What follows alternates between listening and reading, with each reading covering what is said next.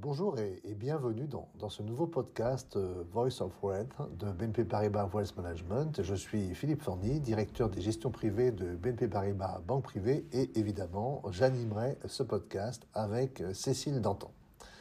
Bonjour Cécile. Bonjour Philippe.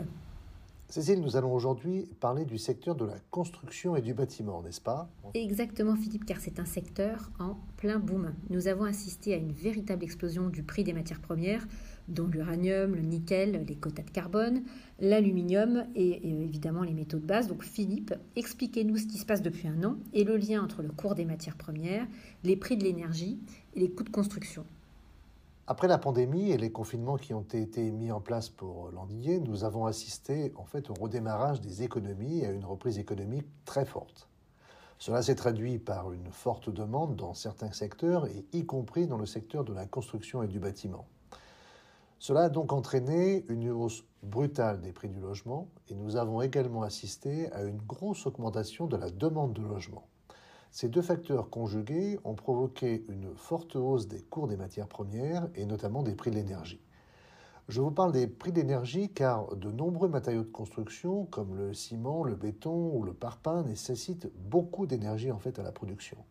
Or, quand les prix de l'énergie augmentent, le coût de production de ces matériaux de construction augmente également. Et il faut donc évidemment récupérer ces hausses de coûts et cela a un impact sur les coûts de la construction. Le deuxième effet inflationniste sur le secteur de la construction, bah, c'est la récente hausse des prix du bois et sa pénurie parfois, dont certains peuvent témoigner, comme moi, qui ont quelques travaux à faire en ce moment et qui sont bien embêtés. L'impact est particulièrement notable aux États-Unis car les maisons américaines sont faites en grande partie de charpentes de bois. Et c'est donc euh, moins le cas en Europe. Donc typiquement, les charpentes de votre maison peuvent vous coûter des dizaines de milliers de dollars supplémentaires. Or, nous avons donc assisté à une envolée des prix du bois d'œuvre, laquelle n'est pas due à une pénurie de bois. Les arbres ne manquent pas aux États-Unis, les matières premières ne manquent pas. C'est le sciage de ces arbres en morceaux de différentes épaisseurs et de longueurs nécessaires à l'édification des maisons qui coûte en fait de plus en plus cher. Il y a une pénurie de scierie et en plus qui empêche de répondre à la demande galopante. Par conséquent, le prix des contrats à terme sur le bois d'œuvre a été multiplié par 4 à un certain moment aux États-Unis et les choses se sont évidemment un peu calmées depuis, mais le prix d'un contrat à terme sur le bois d'œuvre reste aujourd'hui supérieur de 140% à celui qui était euh, le sien avant cette crise. Et le coût de la production de bois d'œuvre a donc augmenté et c'est également progressivement le cas en Europe. C'est tout particulièrement le cas et pour les bois exotiques utilisés pour construire des terrasses extérieures. Vous constaterez que les prix sont désormais bien élevés, bien plus élevés en fait qu'ils n'étaient il y a presque un an ou un an et demi en arrière. Les coûts salariaux augmentent également, en particulier aux États-Unis pour la main-d'œuvre peu qualifiée. J'imagine que cette pénurie de main-d'œuvre a également une incidence sur le secteur. Euh, tout à fait. Les pénuries de main-d'œuvre ont des répercussions sur plusieurs secteurs et tout particulièrement sur le secteur de la construction. Ce n'est pas nécessairement le secteur le plus glamour pour les investisseurs, mais certains métiers sont extrêmement bien payés.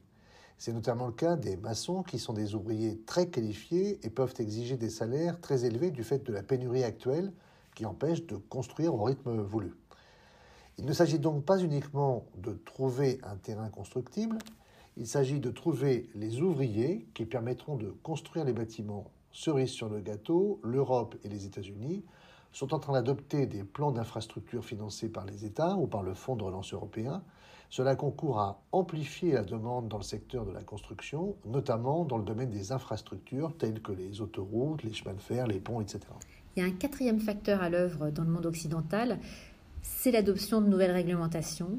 Euh, les entreprises de construction sont désormais exhortées à construire des immeubles éco-responsables, évolutifs, durables, innovants. Elles sont également enjointes à obtenir les fameuses certifications. Donc pour les propriétaires et les bailleurs, l'efficacité énergétique devient enfin, euh, diront certains, une priorité. Certains gouvernements accordent depuis un petit moment des crédits d'impôt, vous savez, hein, pour les rénovations, comme la pose de double vitrage, l'installation de panneaux photovoltaïques pour euh, mettre sur le toit et produire de l'électricité. Le problème, c'est que euh, ces réglementations deviennent de plus en plus contraignantes pour l'immobilier ancien, mais aussi pour les nouveaux logements. Alors, selon vous, Philippe, est-ce que le durcissement des réglementations est une bonne chose ou est-ce que c'est une mauvaise chose pour le secteur de la construction? L'inconvénient est, clairement euh, la hausse des coûts. Par exemple, si vous souhaitez euh, améliorer l'isolation de votre logement, il vous faudra payer l'installation et c'est un coût supplémentaire. Mais globalement, je pense que c'est une bonne chose. Premièrement, le produit final est de bien meilleure qualité.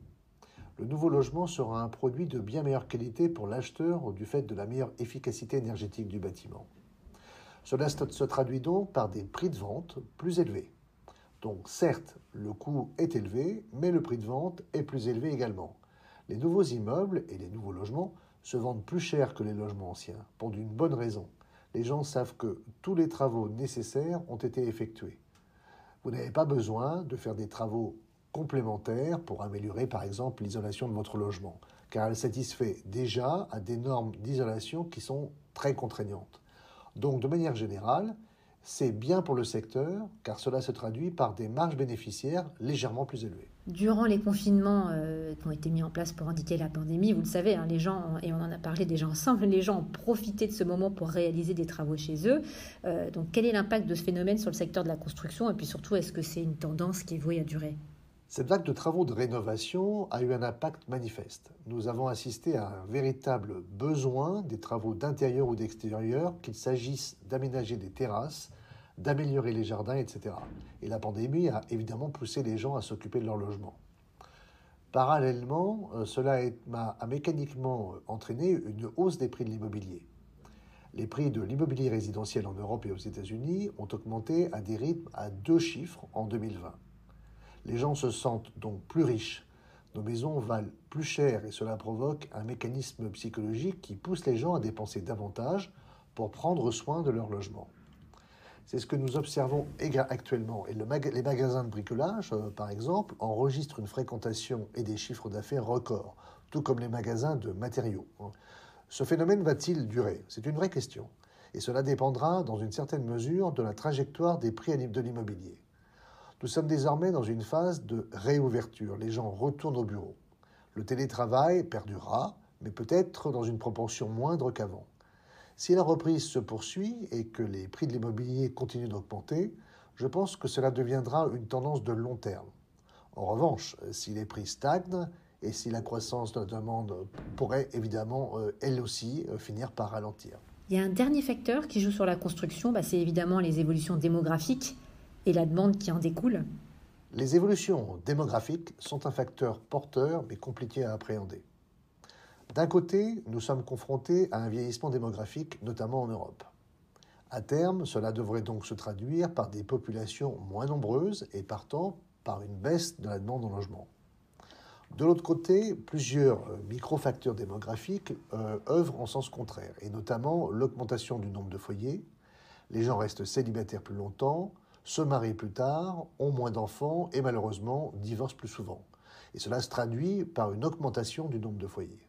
Or, l'augmentation du nombre de foyers induit une hausse de la demande en logement. Et cette demande concerne principalement les petites maisons ou les petits appartements, car le nombre de têtes par foyer est moins élevé qu'il y a 10, 20 ou 30 ans. C'est ce qui alimente en fait la, réelle demande pour les biens immobiliers de petite taille. Philippe, pour finir ma traditionnelle question à l'expert que vous êtes, comment est-ce qu'on fait pour investir dans cette thématique? Le moyen le plus simple est d'acheter des actions il est possible d'investir dans des matières premières, mais c'est un peu plus compliqué. Les actions sont le moyen le plus simple d'investir dans le secteur de la construction, du logement et du bâtiment. Il existe bien sûr des OPCVM et des ETF, comme le European Building and Construction Sector ETF, qui regroupent tous les fabricants de matériaux de construction. Et c'est probablement le moyen le plus simple d'investir dans ce secteur. Il existe également un ETF, bois et sylviculture, qui se révèle très intéressant pour les investisseurs qui veulent cibler un segment très particulier, en l'occurrence évidemment celui du bois. Enfin, il est possible d'investir dans les grands magasins de bricolage, les chaînes, qui profitent de la vigueur de cette demande actuelle.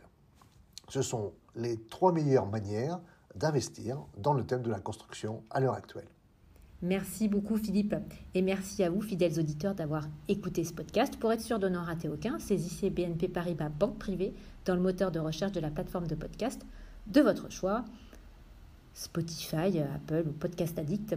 Et puis abonnez-vous à notre chaîne de contenu. À très bientôt.